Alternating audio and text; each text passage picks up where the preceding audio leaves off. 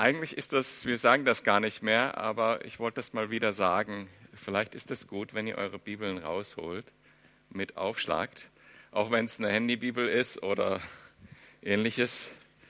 Ähm, Tablet, wie ich es habe. Ich habe das letzte, letzte, vorletztes Mal äh, probiert zu gucken, ob ich nicht mit einer Großdruckbibel hier vorne doch lesen kann. Funktioniert nicht mehr. Ich brauche wirklich das Tablet. Na gut. Ja, also was auch immer ihr da habt, ähm, benutzt es.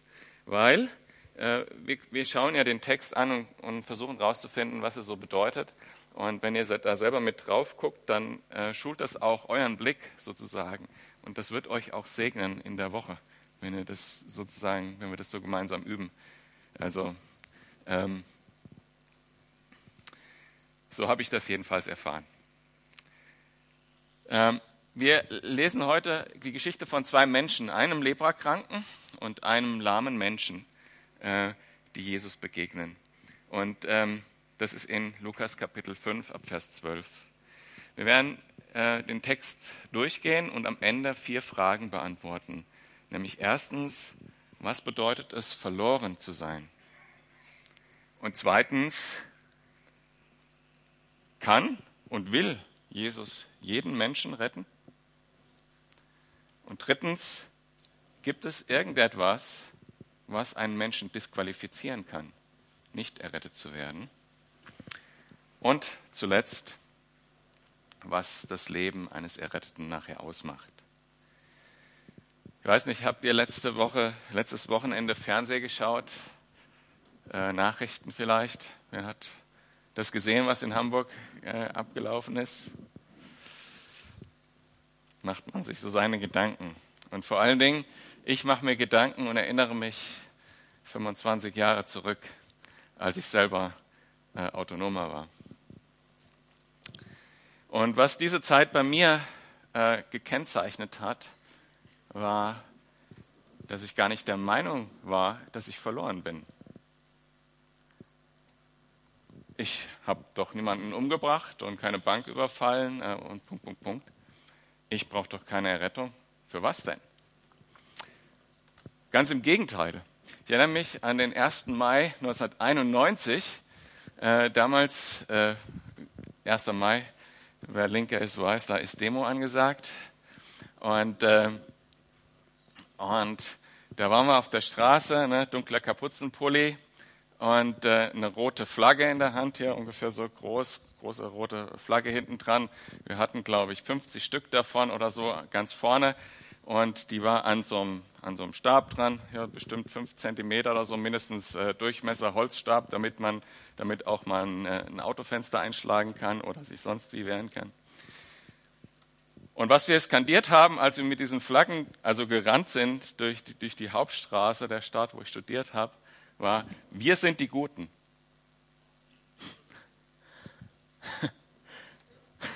Wir sind die Guten, haben wir skandiert. Und was dahinter steckt, war der Gedanke, diese Welt, diese kapitalistische Welt ist ungerecht. Und wir haben eine Lösung dafür. Und wir sind, wir, wir, wir sind besser. Wir haben die Lösung dafür. Und wir sind die Einzigen, die das sehen und so weiter. Wenn ich zu der Zeit mit meinem Freund Ralf gesprochen habe, der äh, schon als Christ an die Uni kam und er so mir von seinem Glauben erzählte, da dachte ich immer, ja, für was denn? Ja, das konnte ich mir doch gar nicht vorstellen. Für was brauche ich denn Errettung? Alles um mich herum braucht Errettung, aber ich doch nicht.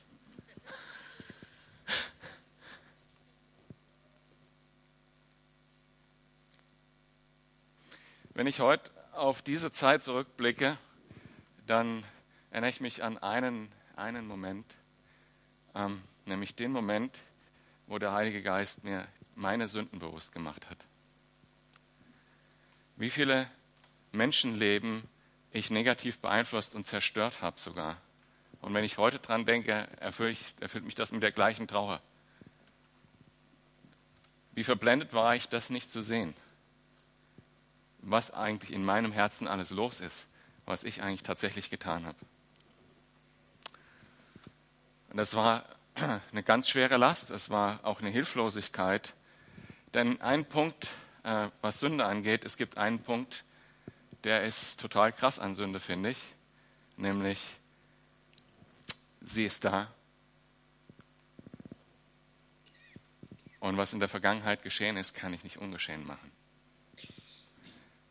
Das ist eine totale Hilflosigkeit und das ist Verlorenheit. Und das zu spüren wirklich, was da wirklich abgelaufen ist, das ist für mich, war für mich wie eine Ahnung von Hölle. Kann man schon sagen. Aber ihr wisst ja, wie die Geschichte weitergeht. Nicht nur hat der Heilige Geist mir das bewusst gemacht, was, wie mein Leben eigentlich wirklich aussieht, sondern auch Jesus kam mit seiner Gnade zu mir. Und ich habe das richtig gespürt, wie, ein, wie diese Last von mir gefallen ist, dieser Vergangenheit und dieser, dieser Dinge, die ich eigentlich nicht mehr ändern kann und die eigentlich immer noch schlimm sind, aber wie diese Last ich nicht mehr trage. Ich trage sie nicht mehr. Und, und sie wird mir nicht mehr angerechnet.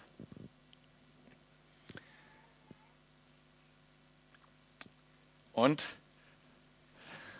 das Traurige ist ja, ich wünschte, das ist so etwas über, über 20 Jahre her jetzt, ich wünschte, damals hätte ich das ein für alle Mal gelernt. Jetzt war ich genauso. Ich wünschte, damals hätte ich es ein für alle Mal gelernt. Es gibt immer wieder Zeiten und äh, zuletzt so vor, vor vier Jahren oder fünf Jahren, wo ich gedacht habe, nö, nö, das ist schon alles okay mit mir und und so. Und ich mache mein Ding und manchmal so sonntags im Gottesdienst, wenn ich so ganz weit hinten saß hier, da hat Gott mein Herz berührt und ich habe gedacht, ja gut, ich ändere das jetzt. Und dann am Montag war alles wieder vergessen. Ich wünschte, damals hätte ich es schon gelernt und musste nicht nochmal fallen. Musste nicht nochmal so abgeholt werden von Gott. Und das schmerzt mich auch, wenn ich Christen sehe, die so leben die nicht die Kraft Gottes haben, die nicht wissen, dass sie ohne Jesus jeden Tag total verloren sind. Und deshalb eigentlich nicht aus der Kraft Gottes leben, sondern aus der eigenen Kraft. Nicht aus der Gnade leben, sondern aus irgendwas, was sie sich selber einbilden.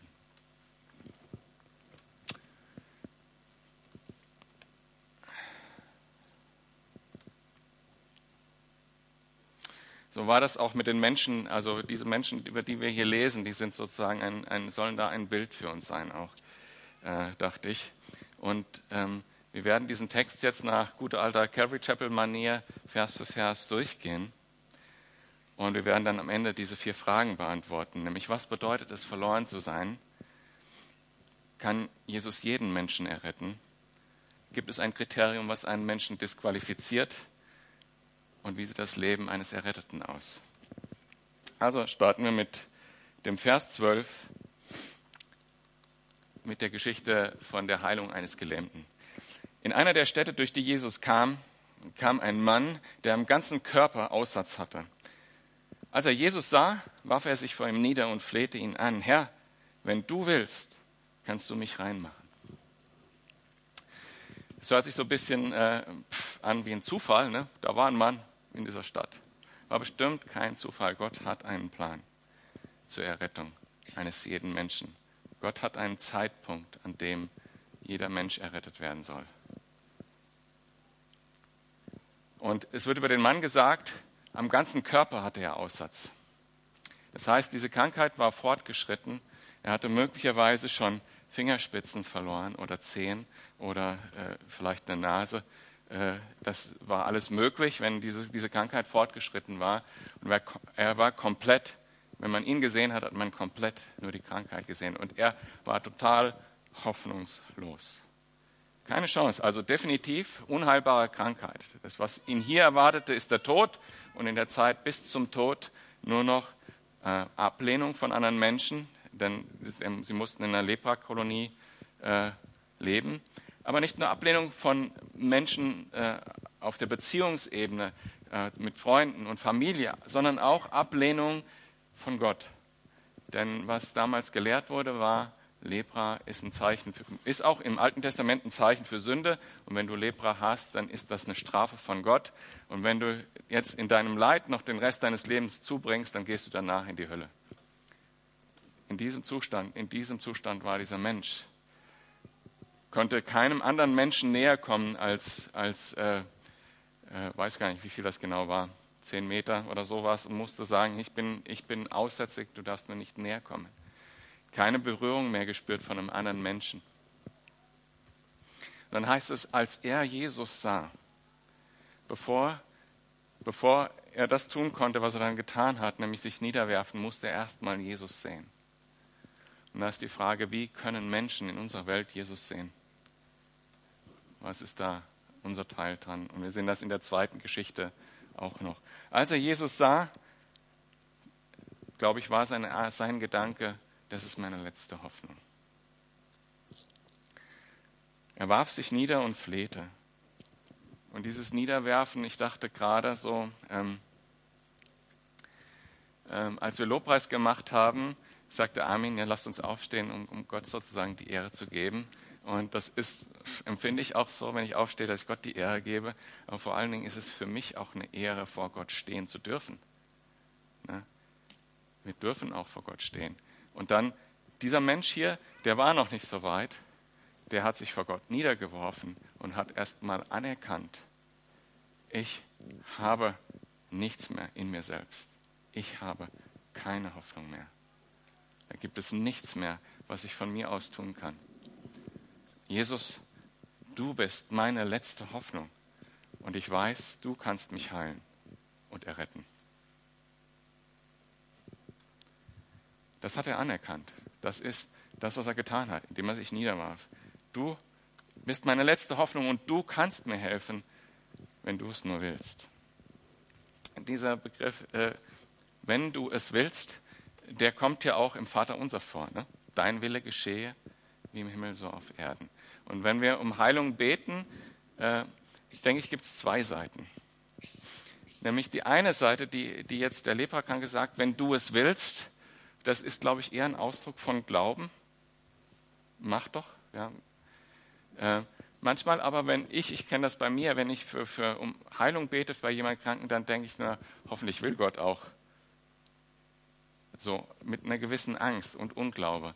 Und da liegt so ein bisschen eine, ein Ding, was wir vielleicht auch beachten müssen. Vielleicht sollten wir Gott manchmal mehr unterstellen, dass er will.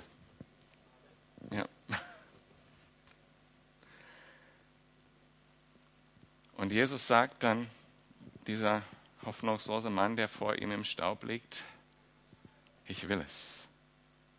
Und streckt seine Hand aus und berührt ihn. Der Text sagt, ähm, da streckte Jesus seine Hand aus und berührte ihn. Ich will es, sagte er. Sei rein. Im selben Augenblick verschwand der Aussatz.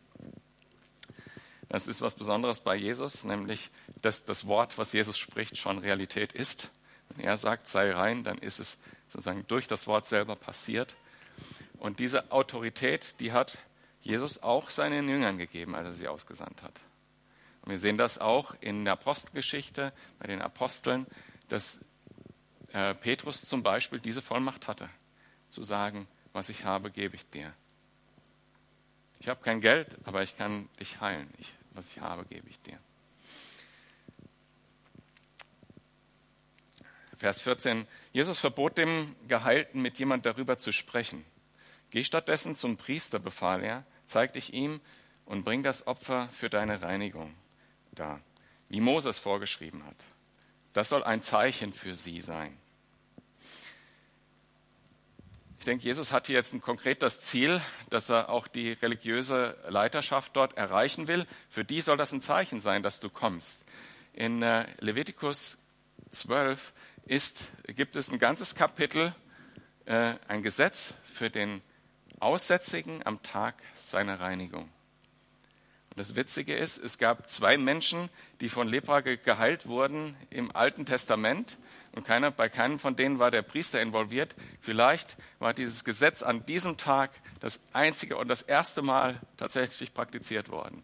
Dass der Priester diese zwei Tauben nehmen musste, eine über dem lebendigen Wasser äh, schlachten, das Blut auf die andere träufeln, als stellvertretend, als Zeichen bild, bildlich für das stellvertretende Opfer, was dann Jesus sein würde, und dann die andere in Freiheit zu entlassen. Stellt euch vor, was das ein Gefühl gewesen sein muss für den Leprakranken. Zu sehen, wie diese Taube in Freiheit wegfliegt.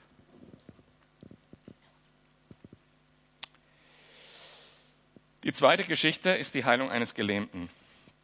Eines Tages, Vers 17, als Jesus lehrte, saßen unter den, nein, ich habe zwei Verse weggelassen, nämlich Jesus wurde immer bekannter und entzieht, es, entzieht sich aber der Menge, um beten zu gehen. Ähm, ich denke, die Vollmacht, die Jesus hatte, die hatte auch er durch die Verbindung zum Vater. Und äh, auch wir können nur dann auch für Heilung von anderen beten, in dieser Erwartung, dass Gott heilt, wenn wir mit ihm eins sind, mit seinem Willen auch eins sind. Und deshalb ist Gebet für Jesus immer was Wichtiges gewesen und sollte es für uns auch sein. Und was wäre möglich, wenn wir, das, wenn wir, uns das bewusster machen würden und das wirklich umsetzen würden? Also nochmal Vers 17. Eines Tages, als Jesus lehrte, saßen unter den Zuhörern auch Pharisäer und Gesetzeslehrer, die aus allen Dörfern Galiläas und aus Judäa und Jerusalem gekommen waren. Die Kraft des Herrn war durch ihn wirksam, sodass Heilungen geschehen konnten, ne, aufgrund dieses, dieser Haltung im Gebet auch. Jesus lehrte diese Gesetzeslehrer. Interessante, interessante Geschichte. Ich denke auch, dass viele äh, dahin gekommen sind, so wie das in unserer Zeit auch ist. Wow, da passiert was, da müssen wir mal hingehen, gucken. Und da gibt es zwei Haltungen, die man dann haben kann. Man kann da hingehen und sagen, ich will mal sehen, was Gott da tut und gegebenenfalls dabei sein, was Gott tut. Und es gibt die Haltung, wie? In der Gemeinde ist Erweckung bei uns nicht, das kann nicht stimmen. Ich will mal gucken, was da falsch ist. Ich will da mal hingehen und kritisieren. Ich will mal gucken, was an deren Theologie so alles falsch ist. Das sind zwei grundsätzliche Haltungen und äh, die gab es sicher auch unter den Zuhörern. Die eine sehen wir gleich. Aber die andere, nämlich dass da Leute auch zum Glauben gekommen sind aus dem religiösen Establishment, die gab es auch und das lesen wir auch später. Vers 18, da brachten einige Männer den Gelähmten auf einer Tragbare. Sie versuchten ihn in das Haus hineinzutragen, um ihn vor Jesus niederzulegen.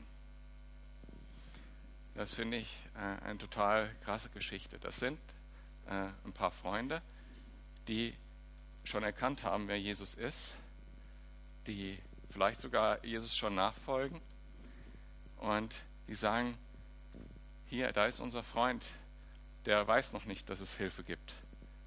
Der ist von sich aus hilflos, er kann selber nicht dahin gehen zu Jesus, also tragen wir ihn dahin.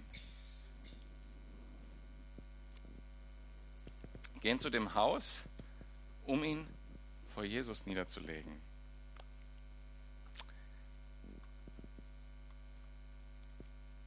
Und die Tragbare, das fand ich so interessant, da hätte ich jetzt gut und gerne äh, eigentlich eine ganze Predigt drüber halten können. Die Tragbare, was ist das genau als Bild? Das Mittel, mit dem ich meinen Freund vor Jesus niederlegen kann. Für die vier Freunde oder wie viele es auch immer waren, war es die tragbare, aber was ist es heute und was ist es für dich? Für deine Freunde, Familie, Menschen, die du vor Jesus niederlegen willst. Was ist das richtige Mittel? Auf jeden Fall Gebet, aber was, was ist noch nötig? Welches Werkzeug will Gott gebrauchen? Vers 19. Doch es herrschte ein solches Gedränge dass sie keinen Weg fanden, den Kranken zu ihm zu bringen. Da stiegen sie auf das Dach des Hauses, deckten eine, einige Ziegel ab und ließen den Gelähmten samt seiner Bahre mitten im Raum hinunter, genau vor Jesus. Stellt euch die Szene vor, ne? also das sind ja auch so ehrwürdige Leute mit tollen Kleidern, die, die Pharisäer und die Schriftgelehrten stehen da um Jesus drumherum und auf einmal bröselt äh, der, der Dreck von der Decke auf sie runter und sie denken, was geht ab? Und äh, da kommt ein Mann runter und alle gucken, was jetzt wohl passiert. Und Jesus guckt auch. Und er guckt auch was Besonderes. Und sieht auch was Besonderes.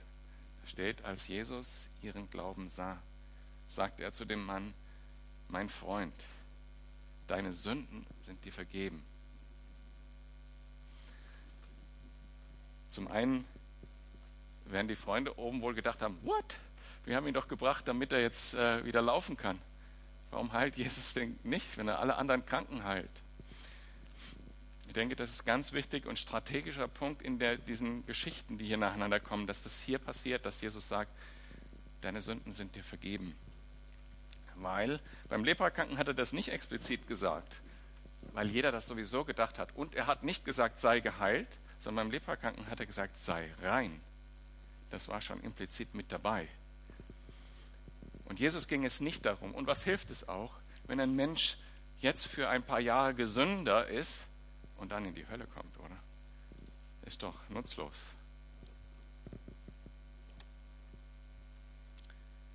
Als er ihren Glauben sah, habe ich ein bisschen drüber nachgedacht, ist das der Glauben nur der Freunde?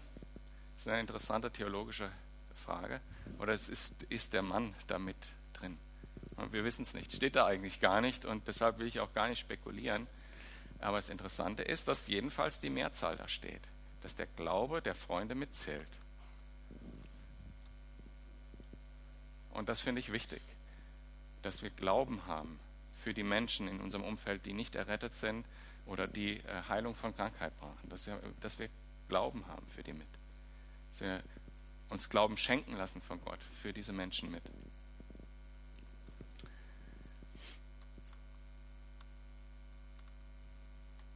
Deine Sünden sind dir vergeben. Jesus war das Evangelium wichtiger als die Heilung, das, die eigentliche Errettung. Und das erregte den Widerspruch der Schriftgelehrten, Vers 21 und Pharisäer. Wer ist dieser Mensch, der solche Gotteslästerungen ausspricht? fragten sie sich. Niemand kann Sünden vergeben außer Gott. Hier ist jetzt der Punkt, wo die Kritiker sozusagen ihren Ansatzpunkt gefunden haben, gesagt haben, ah, jetzt wissen wir, was hier falsch läuft. Das ist ein Gotteslästerer. Und eigentlich war ja die Aussage, wer ist dieser Mensch, äh, eigentlich die falsche Grundannahme darunter. Also alle weitere Aussage war ja nutzlos, weil Jesus ist nicht nur Mensch. Jesus ist Mensch. Und das ist Lukas auch ganz wichtig, im Lukas-Evangelium immer wieder zu zeigen, wie Jesus Mensch war, wie er versucht war, wie er selber beten musste, um in Verbindung zu bleiben. Aber gleichzeitig war er auch der Messias Gottes. Ein Mensch ohne Sünde, der vollständig eins war mit Gott und der tatsächlich auch den Preis bezahlt hat, um Sünden vergeben zu können. Und dann kommt die Frage, was, was, was ist leichter zu sagen? Warum gibt ihr diesen Gedankenraum in eurem Herzen? Was ist leichter zu sagen? Deine Sünden sind dir zu vergeben oder äh, deine Sünden sind dir vergeben oder steh auf und geh umher? Ja, das ist echt die Frage. Was meint Jesus da? Ich glaube, er meint sozusagen, stellt euch, also wenn, wenn ich jetzt sage, sei geheilt und er steht nicht auf, ja, dann äh, ist klar, dass es nicht so war. Ne? Wenn ich sage, die Sünden sind dir vergeben, diese Realität, die findet im Verborgenen statt. Das, was ich euch vorher erzählt habe von mir vor, fünf, äh, vor etwas über 20 Jahren, ähm, das fand komplett im Verborgenen statt. Das hat kein Mensch zu diesem Zeitpunkt gesehen. Das hat man gesehen in den Jahren danach, was dann mit mir passiert ist. Deshalb äh, kann man das leicht sagen, deine Sünden sind dir vergeben, prüfen kann es keiner. Aber es ist nicht leicht zu sagen, wenn, man, wenn wir den Preis anschauen, den Jesus dafür bezahlen musste. Es war viel schwerer zu sagen, deine Sünden sind dir zu vergeben. Doch ihr sollt wissen, dass der Menschensohn die Vollmacht hat, hier auf Erden Sünden zu vergeben. Und er wandte sich dem Gelähmten zu und sagte, ich befehle dir, steh auf, nimm deine Tragbare und geh nach Hause. Sofort stand der Mann auf, nahm vor ihren Augen die Bahre auf, der gelegen hatte, und ging Gott lobend und preisend nach Hause. Die Szene muss irgendwie, ne, wenn, wenn das so vollgequetschter Raum war, dass die noch nicht mal reingekommen sind, also durch, diese, durch diese, dieses Staunen und diese Überraschung, er hat Sünden vergeben und jetzt äh, geheilt, denke ich, sind sie alle noch mal mehr zusammengerückt und haben den Weg frei gemacht. Und vielleicht war das total still, dass der Mann erst mal rausgegangen ist, durch die Menge durch, so ein bisschen noch auf den Füßen probiert und draußen dann, ja, lobend und preisend ging er nach Hause. 26, da gerieten alle außer sich vor Staunen und priesen Gott. Ich denke mal, vielleicht sind sie auch eine Weile noch hinter ihm mit hergegangen und haben mitgejubelt. Und priesen Gott voll Ehrfurcht und sagten, heute haben wir unglaubliche Dinge erlebt. Zu den Fragen, die wir beantworten wollten.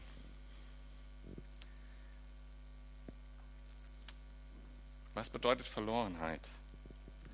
Für den Leprakranken absolute Isolation von Menschen und von Gott, absolute Hilflosigkeit.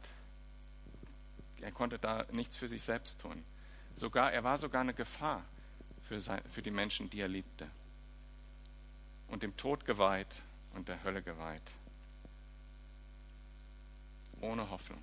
Das bedeutet verloren sein. Beim Lahmen genauso. Er hatte totale Unfähigkeit, zu Jesus zu gehen. Er brauchte jemand anders, der ihn zu Jesus bringt. Und das ist auf jeden Fall der Heilige Geist, der, der, dessen Hauptdienst ja ist, die Welt von ihrer Sünde zu überzeugen und danach erst zu trösten und Wunder zu tun.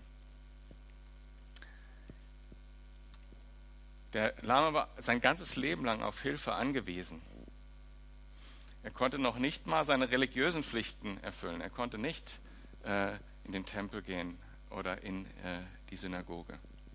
Er war auch getrennt von Mensch und Gott. Für andere nur eine Last. So verloren sind wir auch vor Gott. Wir haben keine eigene Kraft in uns. Wir sind dem Tod geweiht und der Hölle geweiht. Das bedeutet verloren zu sein. Und man kann nichts mehr daran ändern. Die Sünde, die man getan hat, daran kann man nichts mehr ändern. Diese Krankheit Lepra, die heilt sich nicht von alleine. Die ist da. Kann und will Jesus jeden retten, war die zweite Frage. Ich denke, ihr wisst, was ich dazu glaube. Ein Mensch, der nicht angefasst werden konnte, weil er ansteckend war, weil er rituell unrein war, also aus religiöser Sicht auch das bedeutet, dass sich jemand verunreinigt, wenn er diesen Menschen anfasst. Den fasst Jesus an. Er streckt, nicht nur, dass er ihn anfasst, sondern er streckt sich zu ihm hin. So wie er sich ausgestreckt hat am Kreuz. Er streckt sich zu ihm, hin und berührt ihn.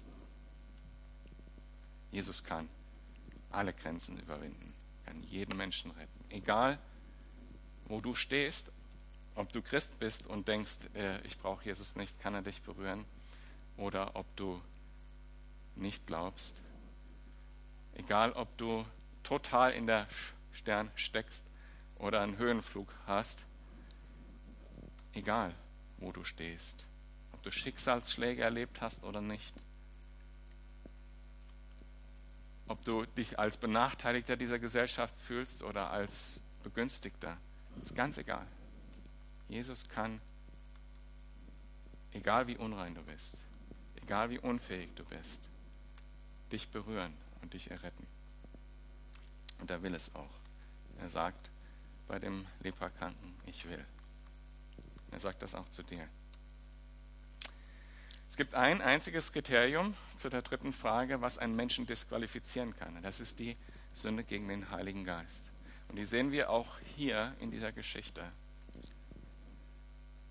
Wenn der Heilige Geist sein Hauptwerk tut, das ist das Werk, das er dir offenbart, wer du wirklich bist, was deine Sünde getan haben, anderen Menschen angetan hat, was äh, du dir selber angetan hast durch deine Sünde. Wenn der Heilige Geist das offenbart, wie weit du von Gott weg bist, wenn du dann sagst, nein, wie die Pharisäer und Schriftgelehrten sagen, nö, das kann ein Mensch nicht Sünden vergeben. Wir sind draußen. Das ist genau das Gegenteil von dem, was der Leprakranke gemacht hat, der sich vor Jesus auf den Boden wirft und sagt, du bist meine letzte Hoffnung. Ich kann nicht mehr von mir aus, ich kann. Die Bibel sagt auch in äh, Jakobus 4, 5, oder meint ihr, die Schrift sagt ohne Grund, mit leidenschaftlichem Eifer sehnt sich Gott danach, dass der Geist, den er uns Menschen eingepflanzt hat, ihn allein ergeben ist. Aber eben deshalb schenkt uns Gott auch seine Gnade in ganz besonderem Maß. Das heißt ja in der Schrift, den Hochmütigen stellt sich Gott entgegen. Aber wer gering von sich denkt, den lässt er seine Gnade erfahren. Hochmut oder Stolz, wie man, wie man das auch nennt, also ich brauche Gott nicht, ich bin gut genug, so wie ich das erzählt habe von mir von früher, das ist das Einzige. Das ist das Einzige, was einen disqualifiziert, errettet zu werden.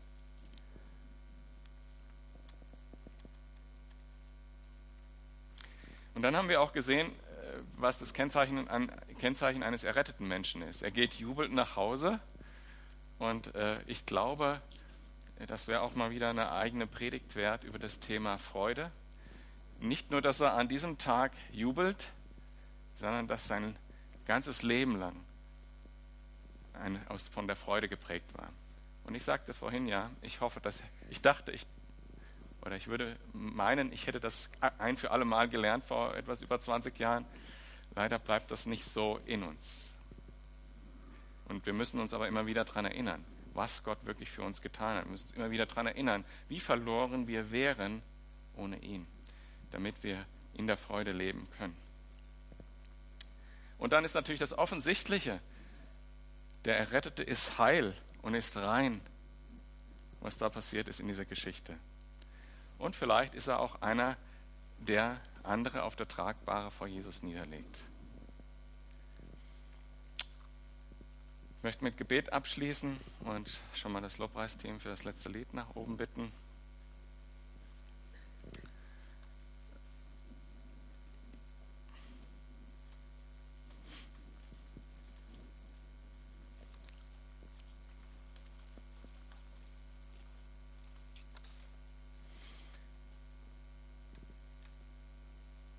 Und wir haben noch Ankündigungen.